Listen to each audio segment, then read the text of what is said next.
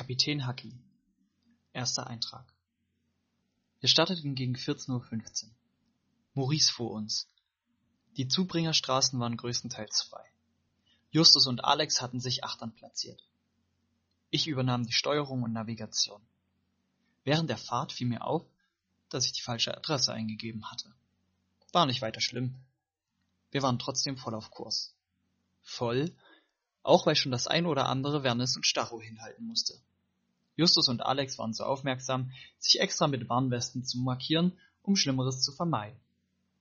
Schließlich war gegen 17.30 Uhr Land in Sicht. Wir waren da, bezogen unser Bunbo 104, bekamen eine Einweisung. Danach musste die erste Mahlzeit geplant werden. Wir hatten kein Salz an Deck, konnten es aber an der Norma Versorgungsinsel auftreiben.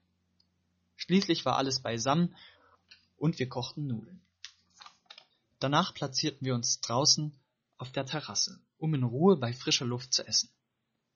Gegenüber waren auch freundliche Leute, die ebenfalls draußen saßen und erzählten. Mit der Zeit leisteten uns mehrere Enten und sogar ein Schwan Gesellschaft. Wir spielten Karten bis halb elf.